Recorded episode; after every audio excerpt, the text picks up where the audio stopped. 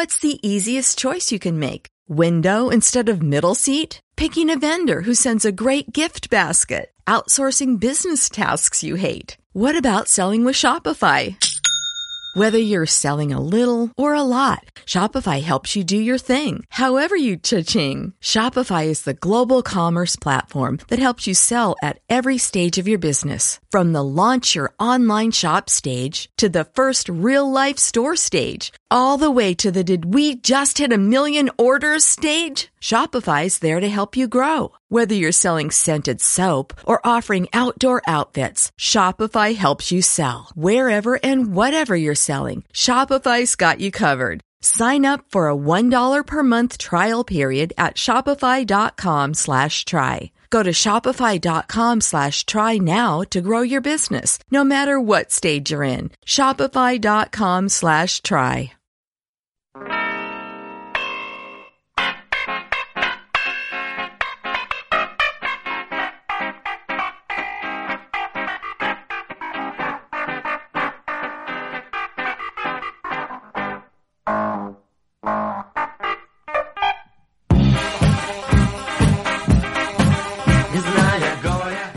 We come back, bitches. Ah, esto ya, ya programa, ya estamos en el programa. Sí, sí, ya, ya estamos en el programa, sí. Maravilloso. Así, sin, sin vaselina, tal cual. Lo de llamar a la gente, a, a las tres personas que pueden escuchar esto, biches, me ha sacado un poco de, así como de juego, pues por eso me ha extrañado y preguntaba. Pero vale, vale, a tope. Les llamo playas. Oye, tres personas nada, que el último creo que llegamos a tener 300 escuchas, puede ser. A ver, si eso es verdad, que cada una de esas 300 personas mande un euro a la dirección que habrá en comentarios y comprobaremos si es cierta, ese dato es cierto o no. Eso es lo que decía la Lola Flores, ¿no? De si me queréis, Irse. Si cada español diera una peseta, podría resolver mis problemas con Me Hacienda. suena algo de eso, puede ser, sí. Uno de los grandes momentos del folclore español. Igualmente, yo que te decía eso, que el folclore español, hablando del folclore español, para dejártelo en bandeja, para que dijeras, pues el folclore español es lo que se ve retratado en esta película maravillosa que vamos a tratar hoy, y has perdido esa oportunidad porque no estás atento, estás solo pensando en, en Lola Flores, como siempre. Mira que te lo tengo dicho. Como siempre. Si algo destaco yo es en desperdiciar oportunidades. Pero ya que quieres hablar de folclore, en los 90 destacó una serie, no- bueno, maravillosa no, Una serie. Purreosa. No hace falta que la, que la adjetives, solamente di una serie y ya. vale, una serie bastante exitosa que fue Farmacia de Guardia y que fue protagonizada precisamente por el actor que también coprotagoniza, por así decirlo, la película de la que vamos a hablar. Pero antes quiero que veas este maravilloso vídeo que hace referencia a ese opening, la de Farmacia de Guardia, y que yo lo veo siempre que estoy desanimado. Échale un vistazo. Pero esto es radio. Ya, ya lo sé. Este contenido luego lo publicaremos en Instagram. Ah, Cuando tú lo veas, Miguel Ángel, pero ¿qué, ¿dónde está? en el, en el chat, Joder, en colega. un chat. Si es que no me avisa de estas cosas y claro, así sale. Bueno, oye, cómo encaja, ¿eh? Maravilloso, el 4x3 de toda la vida. Bueno, bueno, bueno, bueno.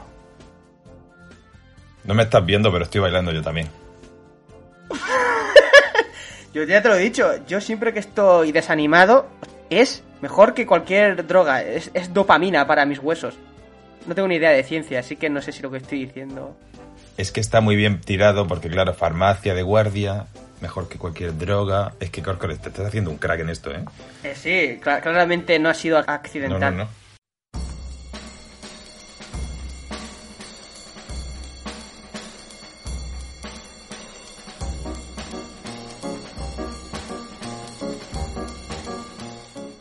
Creo que ya puedes parar el No, no, lo he parado, lo he parado, lo he parado. Pero como que sigo teniendo el ritmillo en el cuerpo. Yo he llegado a ver 15 minutos seguidos, ¿eh? No, 15, 15 Hay no. que- Pero unos 3. Hay que estar muy deprimido para poder aguantar 15 minutos de ese vídeo en vena, así de golpe. ¿Puedes explicar de qué era el vídeo que te he pasado? Sí, pero es que no sé si dejar la incógnita es como que un poco mejor, porque cuando lo revele va a ser decepcionante inevitablemente.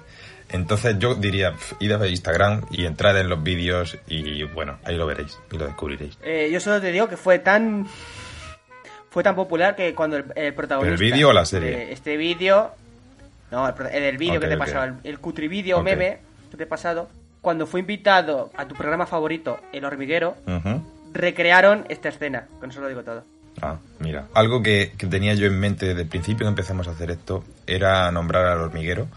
Y bueno, ya por fin pues nos, nos lo quitamos de encima. Ya está. Hayamos metido a la vaca en la joyería. ¿Dice así? Eh, No sé, no sé. La cristalería. ¿Qué? es como meter... Hay un dicho que es como meter una vaca en una cristalería. ¿En serio? Debe ser un dicho manchego que no sé, no, a mí no me ha llegado. No, no lo creo. Ya que hablaba de formas de guardia, era porque uno de los protagonistas de la película de la que vamos a hablar hoy, que es El extraño viaje, es Carlos Larrañaga. y que esta película está dirigido por uno de los señores más carismáticos y, por lo menos para mí, una de las figuras más queridas del cine español, como es... Y talentosos y polifacéticos artistas españoles. Sí, sí, qué asqueroso, sabía hacer de todo, Sí. qué asqueroso. Y bastante bien todo, sí. Ya, es que si fuera que no, pues bueno. Pero es que, no. es que sí. Fernando, Fernán Gómez. Ahí está. Qué asqueroso, Mm. sí. Así lo llama Fernando Fernán Gómez, el asqueroso, como es conocido en general por todos. Yo cuando le llamo a alguien asqueroso, de esta forma es una forma de decir, qué puto crack. Pero es una forma de decirlo... Sí, sí, sí, con cariño, con cariño, se entiende, el subtexto Sí, está sí, ahí. Es como una envidia mala. Es como yo a Messi le llamo el asqueroso también. Claro, claro. No llamas asqueroso al central suplente de la Ponferradina, que todo mi respeto desde aquí. El asqueroso es Messi. Sí, porque es asquerosamente bueno, lo que quiero decir. Es como da angustia. Ahí está. Pues... me hace gracia que...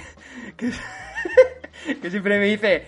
Encarni, por Dios, deja de meter referencias de mierda de fútbol y en cambio contigo puedo hacerlo y me siento más cómodo en ese aspecto. Esto es como una pullica en carne, ¿no? Es en plan, mira, tú no me quieres, pero en este otro sitio sí que aprecian mi talento. No, mi talento no, pero sí mis referencias de mierda. Otro tipo de referencias de mierda. referencias de mierda tipo A, referencias de mierda tipo B, tipo F de fútbol. Ese, ese. Muy bien.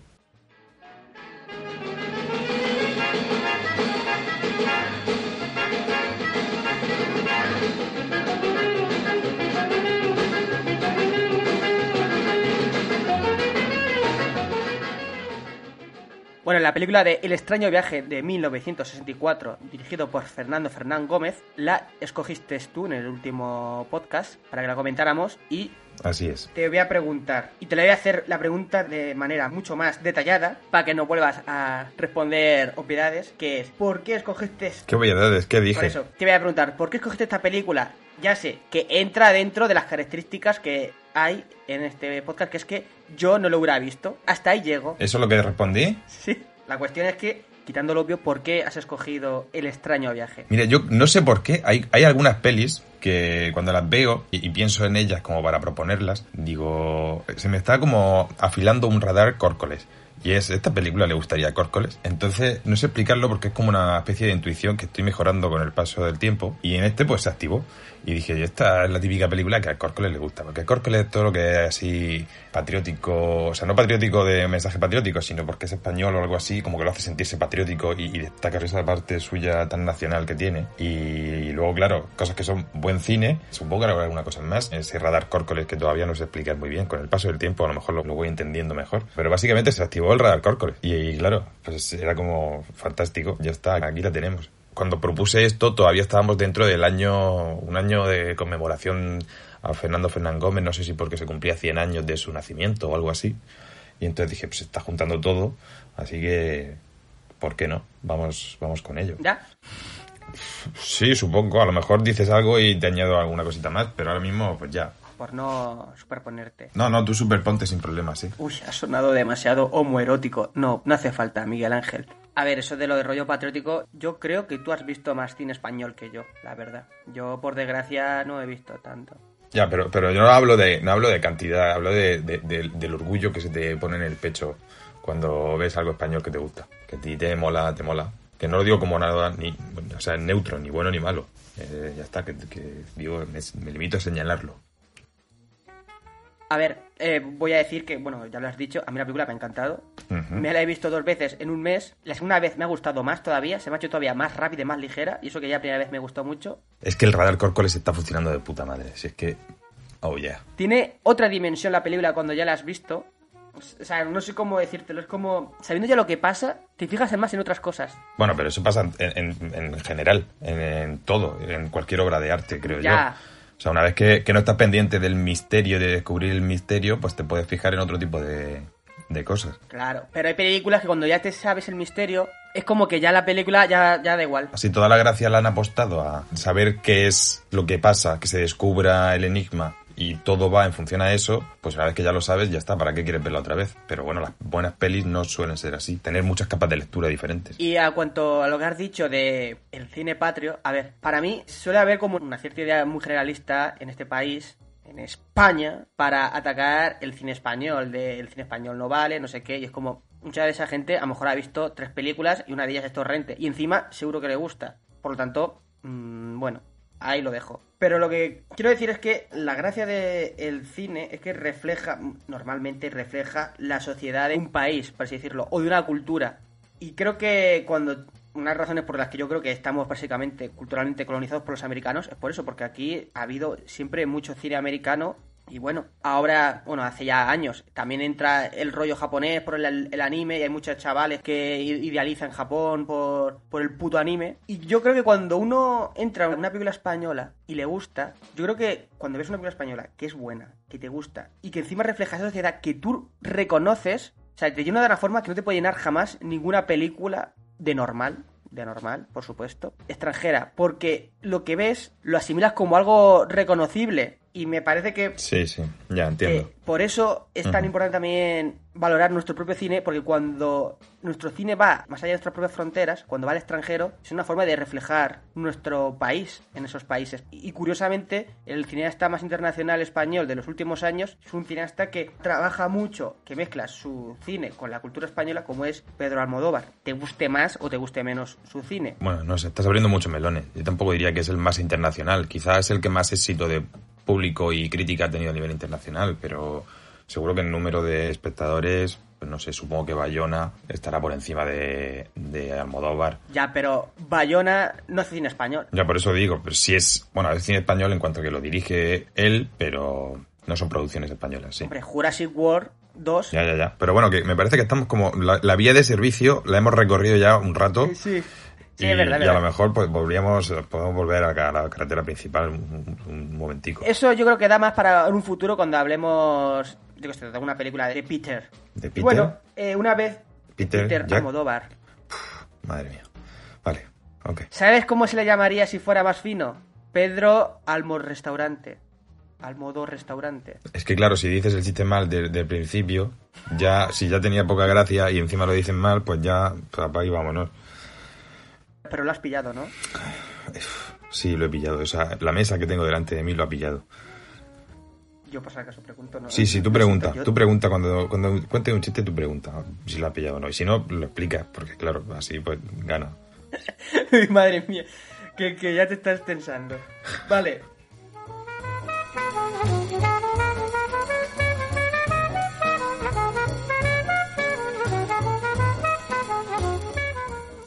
Esta película que fue basada en una idea original de Luis García Berlanga, yo creo que respira un poquito de berlanguiano la película, pero luego visualmente no, no piensas en Berlanga. Incluso ya de, en cuestión de idea sí, pero no de guion, porque normalmente el cine de Berlanga suele tener mucho diálogo, o como yo prefiero decir, tiene mucha chachara. Algo uh -huh. que a mí personalmente no me suele atraer. Y en cambio la película esta de Fernando Fernández Gómez, la del extraño viaje, no tiene excesivo diálogo, Tampoco es que esté, sea muda, o sea, tiene diálogos, obviamente, pero comparado con una película de Berlanga. Que eso, que no es el estilo Berlanga como tal, aunque pero es que Berlanga lo que hizo fue dar la idea del argumento, que luego escribió incluso el guion otras personas. Correcto. Pues eso, que tampoco eh, era de esperar tener mm. como un, una impronta berlanguiana súper visible en esta película, ¿no? No, no. Y visualmente es, yo diría, incluso hitchcockiana, sobre todo en su principio, cuando la cámara flota hacia la dirección a la puerta y no ves nada, Sí, sí, y a mí me recuerda, hay un momento, bueno, varios momentos de la peli en la casa que hay como un ave disecado o algo así, y digo, esto, esto es, esto es Hitchcock seguro, vamos. Uh -huh. Porque bueno, pues eso, como que ya te está también poniendo en ese tono como de suspense, de cierta intriga que no sabes muy bien por dónde va la cosa y, te está poniendo como en una especie de vibración similar a una peli de Hitchcock. Y entonces te mete eso y dices, está clarísimo que debe ser por eso, supongo, bueno, no, está clarísimo, no lo sé, yo lo que, lo que pensé cuando lo vi. Es que la película se mueve entre diferentes géneros con una fluidez brutal que es entre esa intriga o más bien suspense Sí, sí, sí, sí. Porque no sabemos todavía lo que ha pasado, por lo tanto, eso ya nos aleja de Hitchcock, porque Hitchcock sí que él prefiere que sepamos las cosas con antelación. Lo mezcla con el costumbrismo, ese costumbrismo que sí que te puede recordar más a un Plácido,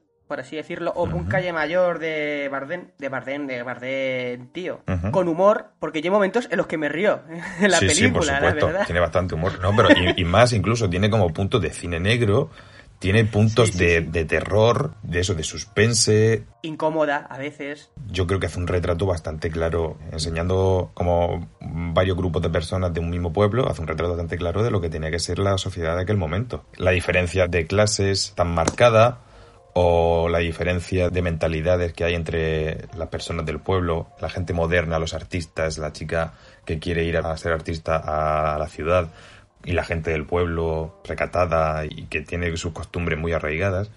Entonces, tiene muchas cosas. No es una peli que se pueda catalogar con un único género y decir esto es solamente esto. Es una peli y yo creo que en parte por eso, por lo que no terminó de funcionar, bueno, no terminó, no funcionó nada en su momento. Hombre, es que también la censuraron. Claro, claro. Estuvo seis años sin poder ser emitida. Sí, sí, eso Bueno, es. emitida no, eh, sin poder estar en salas. También por, por eso yo creo que no fue un, una, era una peli como muy adelantada.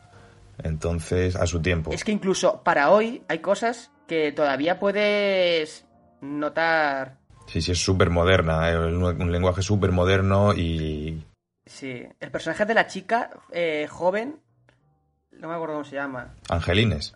Angelines, ¿no? La de ¡Qué burro eres! Sí, sí, sí, sí, la chica que sale bailando al principio en el, en el bar ese.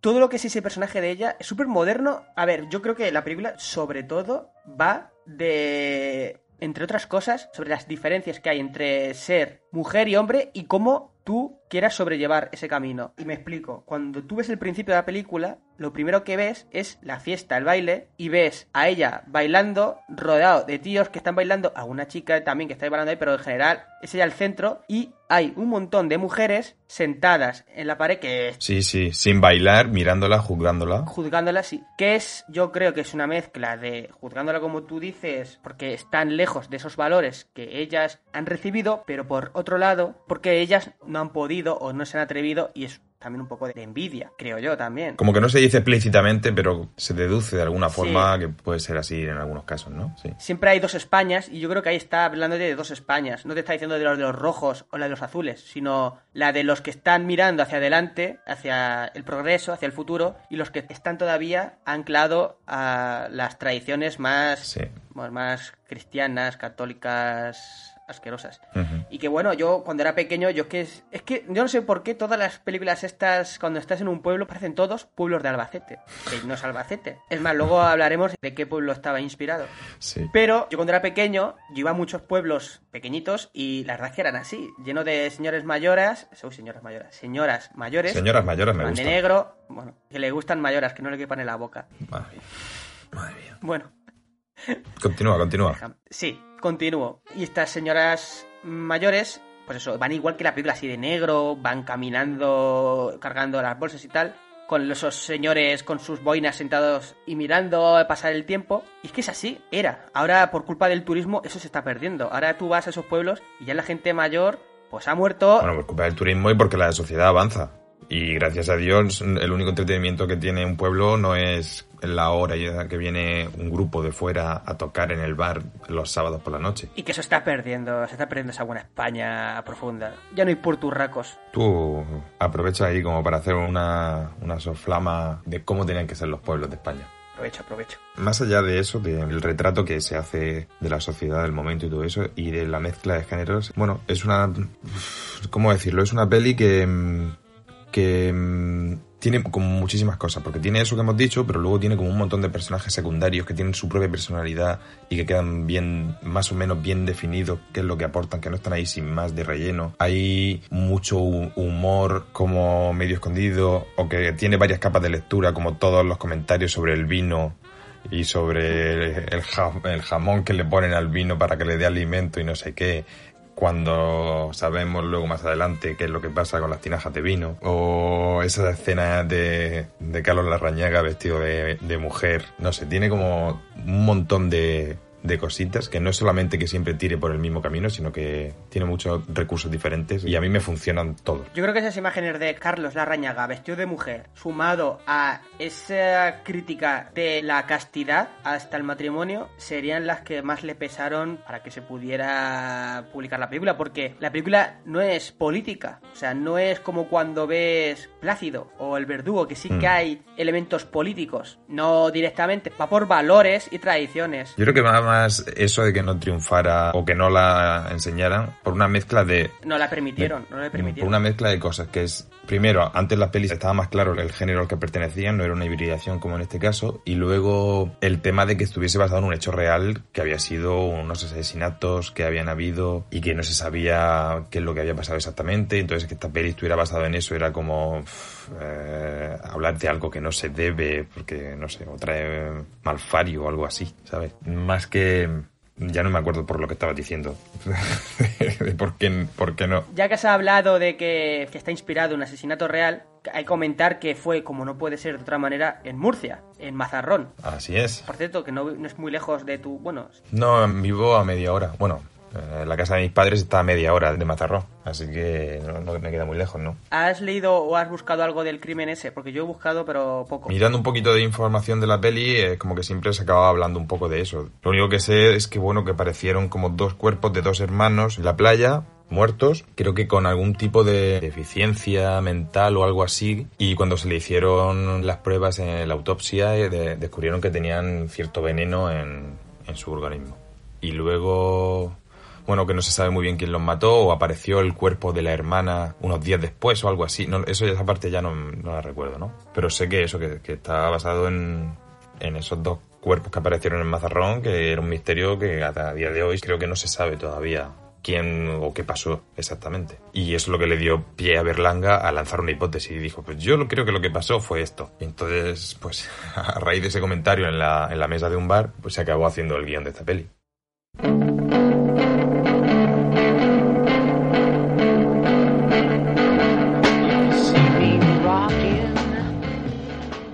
Esos dos hermanos que están interpretados por Tota Alba y Jess Franco, Venancio Ignacia, a mí me parecen que son casi toda la película dos. Sí, es, lo- es de lo mejor de la película. Maravillosos, son unos maquinotes. ¿De verdad te crees que tienen algún. Es que son súper divertidos y, y a la vez como muy dulces y como que les coges cariño, pero también los matarías en- porque están todo el rato haciendo tonterías y locuras. Y bueno, no sé, yo creo que le dan una columna vertebral a la peli que vamos, que sin ellos la peli no, no, bueno, eh, no funciona, no se, no se podría haber hecho esta peli, claro. Pero la, la elección de estos dos actores es que además encajan perfectamente, o sea, te los crees totalmente a los personajes que están haciendo. A mí me encanta. Hay un par de veces, creo, que hay un plano en el que se ve a los dos hermanos y están justo debajo de los retratos de sus padres y es que son como, Sí, sí, sí. como muy parecidos. Y encima cómo están sentados, que es que de verdad parecen niños porque se comportan como niños. Y también hay un- algo muy curioso que me he dado cuenta más la segunda vez que la primera, que es que a veces hay como un primer plano de- del Jess Franco y se ve como un cartel que pone rechazas la lujuria un mes, ella te compensará por tres, o algo así ponía. No sé muy bien qué quiere decir esa frase, la verdad. Bueno, lo deja a la libre interpretación del espectador, yo tampoco tengo muy claro. La hermana mayor, la Paquita, yo la entiendo. No, Paquita, una de los dos hermanos estos. La mayor Ah, es, es Ignacia. Ignacia. Entonces lo he dicho mal, lo de Tota Alba. Entonces sería Rafaela Arpacho. No me sé el nombre de la actriz, la verdad. Ignacia es la hermana mayor, la mala No es mala. de la familia. Y Paquita y Venancio son los dos hermanos que creo que son pequeños. No solo no creo que no es mala, sino que creo que ha sido excesivamente generosa porque ha dado su vida por cuidar a sus hermanos. Lo que pasa que está amargada, ha perdido esa vida Pero los trata muy mal. A ellos los trata muy mal, especialmente a Paquita. por esa amargura de todos esos años que ha tenido que cuidar de ellos y no ha podido vivir. Ella misma lo dice, dice, cuando está con Carlos Arrañaga, dice, quiero vivir, pobrecita. Pues bueno, supongo que efectivamente no es como una mala pura que quiere ver todo arder, sino que cuando va pasando la película como que te vas Está el coño. te vas enterando un poquito más de su vida y del contexto y, empieza a tener un poco más de sentido, que tampoco justifica que trate mal a la hermana, pero bueno, entiendes un poco más por qué es como es. Hombre, demasiado bien les trata, ¿eh? Con el tiempo, al final, la gente la paciencia la acaba perdiendo y, y eso. No sé, chiquillo, yo qué sé. Tú puedes justificar todas las... la- las agresiones a hermanos que quieras. A lo mejor mm, tendrías que tratar este problema con tu hermano o una cosa, algún tipo de terapia familiar o algo así. Pero si quieres usar el, el podcast para ello, pues también, mira, bienvenido sea. Adelante. A la...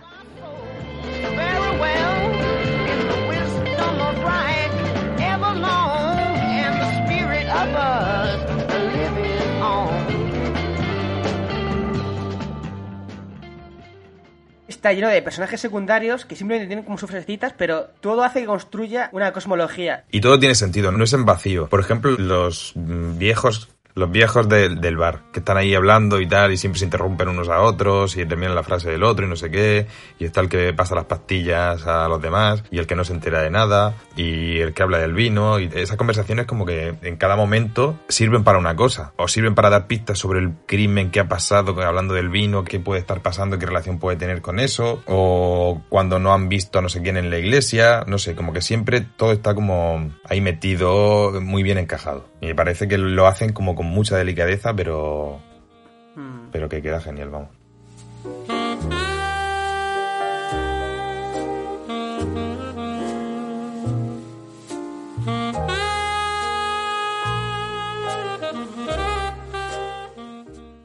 Tiene la película muchísimo ritmo, tiene muchos cortes, muy rápida. Hay una frase que me suele dar bastante rabia. Dicen, la película es lenta, eso es porque es antigua. Y bueno, no, es lenta porque en ese momento ese director decidió que fuera a ese ritmo y esos ritmos eran los que la gente preferían. Pero tú ves una película muda y el ritmo es súper frenético, más frenético que muchas películas contemporáneas.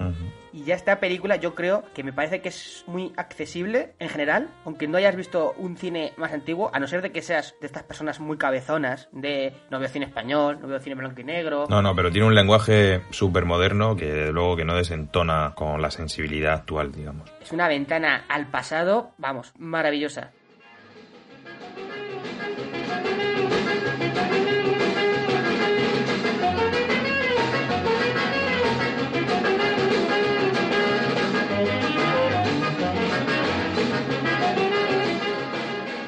¿Qué más cositas quería comentar algo sobre la música? Porque me parece como un poco, como que me sonó extraña o poco habitual, pero que funciona también muy bien. Es eso, es como una música que acompaña en general al tono de la peli, como la- el título, El extraño viaje. La música es como extraña, te acaba de hacer sentir incómodo en algunos momentos, mete como unas cuerdas así un poco chirriantes que acentúan momentos así que pueden ser de incomodidad o de extrañeza o de algo raro está pasando.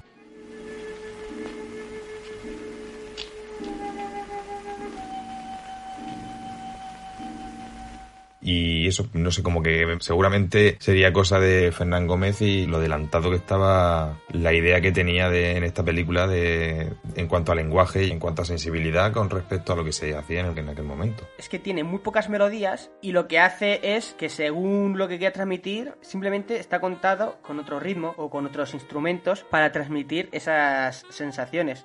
El compositor de la música es Cristóbal Halfer, estoy viendo aquí. Con apellido extranjero, no sé quién es, no, yo no lo conozco. Apellido extranjero. Luego me dices a mí de patrio. La madre que te parió. Se murió el año pasado. Ah, mira. Ni un año hace. Hace ocho meses. Nueve, diez. Bueno, da igual. Y solo hizo música para cuatro películas. Qué curioso, sería carnicero.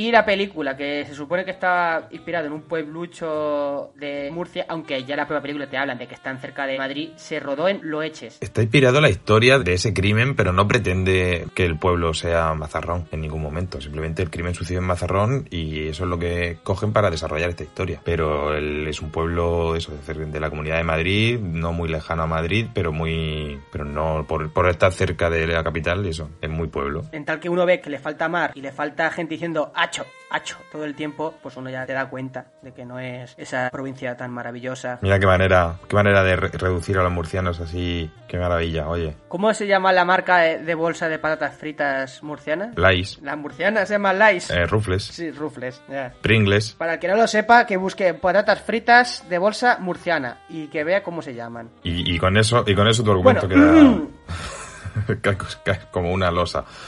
Y se demuestra que, tienen razón. por supuesto, así es como hablan los políticos y gobiernan.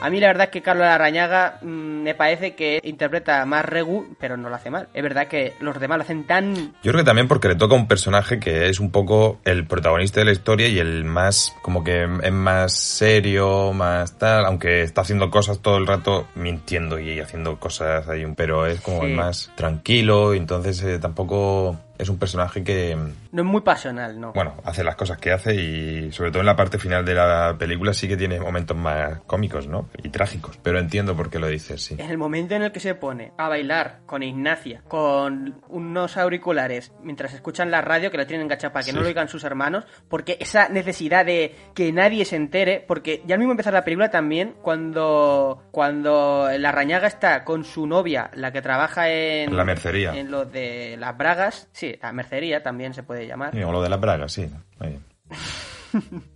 Está ella diciendo, ay, por favor, no, no me beses. Sí, no me beses sí.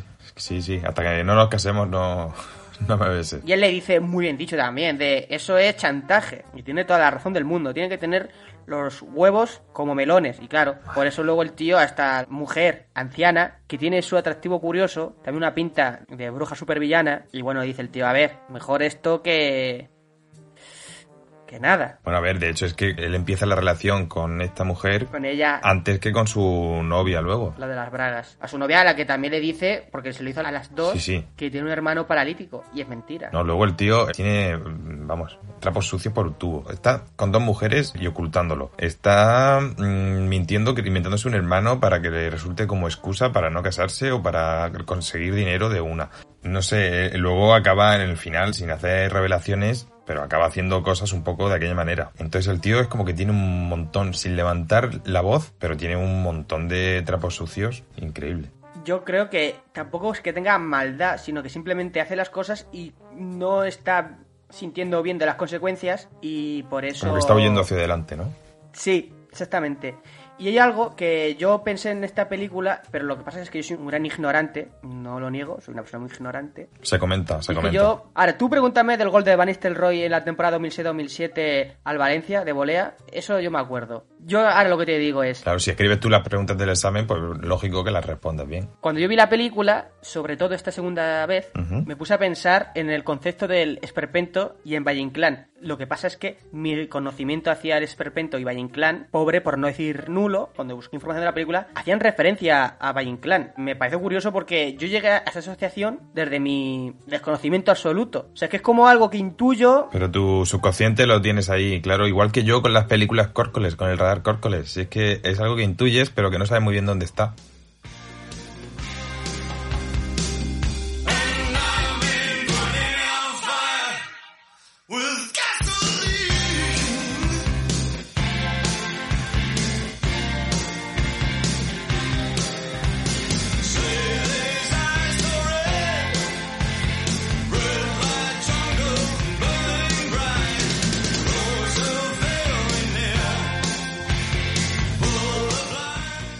¿Tienes algo que preguntarme, Miguel Ángel? Mm, La verdad que no, porque porque solamente te podría preguntar cosas de fútbol para que quedes bien y no es un programa de fútbol, así que podemos pasar a otra cosa. Bueno, sí, claro, lo típica típica pregunta de esto es ¿qué peli vas a elegir para el siguiente programa? La próxima película de la que hablaremos, la que he escogido, es una de mis películas favoritas. Le tengo mucho cariño, y cuando digo mucho cariño es muchísimo cariño, Sin presión. Sin presión. Entiendo que es una película que haya gente que tampoco le tenga por qué gustar. Quizás es la primera peli la que la respuesta es, pues a mí, cuando me preguntes la semana que viene, el programa que viene, a mí me ha parecido regular. A mí me ha parecido un poco, no me ha gustado nada. Me parece una peli de mierda. A ver cómo afrontamos eso, ¿eh? Puede ser, puede ser. Ojo, cuidado, ese momento tiene que No llegar. pasa nada. Lo que pasa es que estás muy lejos, pero si estuviera cerca, a lo mejor te pegaba cierto puñetazo en ciertas partes impúdicas. Yo siempre con cariño. Esta película que he escogido es una película que he nombrado muchas veces en el otro podcast, en el que incluso desarrollé un más en un programa, pero que, bueno, se merecía un programa propio. Es la que me motivó realmente esta y las dos anteriores de las que ya escogí a hacer el podcast. No puedes decir eso en todas las películas. No, no, ya a partir de esta tercera, Ya vienen- de son pelis de mierda. Son extras. No, no son películas de mierda, pero son las que eh, ya no son las que me motivaron nada Vale. más. Pero eso no significa que no me motive a hacerlo. Razón de creación del podcast número 3.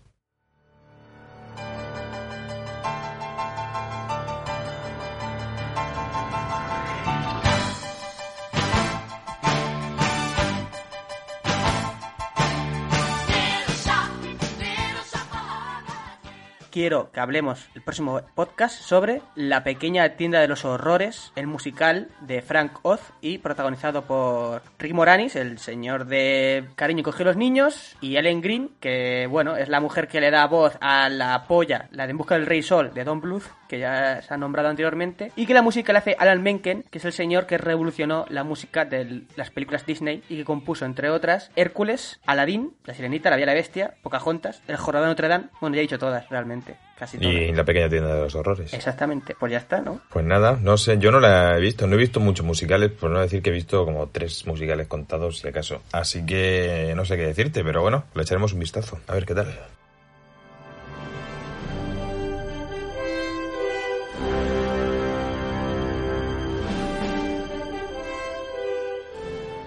Y con esto nos despedimos y...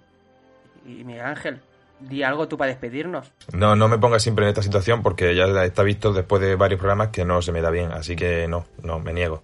Bueno, pues nos despedimos recomendando que veáis la película de El extraño viaje y que, bueno, si queréis comentar algo sobre ello, pues siempre sois libres de hacerlo. Y ya está. Que... Que lo di... ¿Ves? Si es que teníamos que haber acabado con lo del gol de Van Nistelrooy, porque hubiésemos acabado mucho más arriba. Esto ha sido hundirnos en la miseria. Ha sido lo peor que hemos podido hacer. En fin, cuanto antes podamos cortar, mucho mejor. Vamos a cortar, vamos a cortar. Por cierto, tú sabes lo que fue de Metzelder, ¿no? No olvidéis de ir a ver el vídeo que me han pasado de Farmacia de Guardia al inicio del programa. Está en Instagram. Adiós, adiós, adiós. Di tú también adiós. Adiós. Venga, adiós. Bulería, bulería, dentro del alma mía, es la sangre de la tierra en que nací. Bulería, bulería, más te quiero cada día, de ti vivo enamorado desde que te vi. Vengo como loco por la vida, con el corazón latiendo porque sabe que tú estás. Hay vida que palpita de alegría, me embriaga el sentimiento con tus besos más y más. Ahí tienes el embrujo de la luna, la belleza de una rosa y la tibieza del mar. Ahí eres vino dulce de las uvas, donde bebo con tus labios de la fuente para amar. Bulería, bulería, tan dentro del alma mía, es la sangre de la tierra en que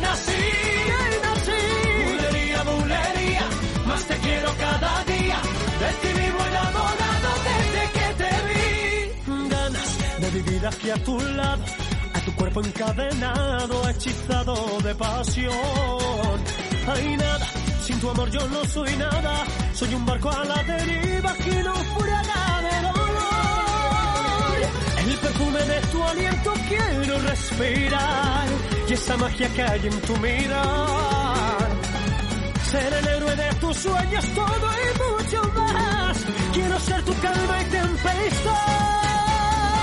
Bulería, bulería, tan dentro del alma mía, esa sangre de la tierra en que nací.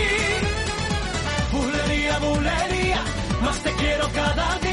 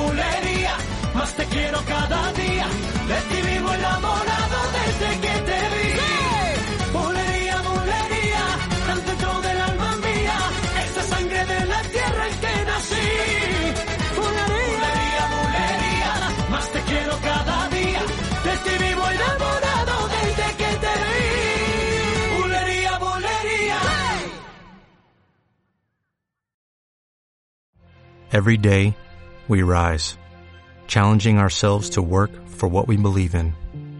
At U.S. Border Patrol, protecting our borders is more than a job, it's a calling. Agents answer the call, working together to keep our country and communities safe. If you are ready for a new mission, join U.S. Border Patrol and go beyond. Learn more at cbp.gov/careers.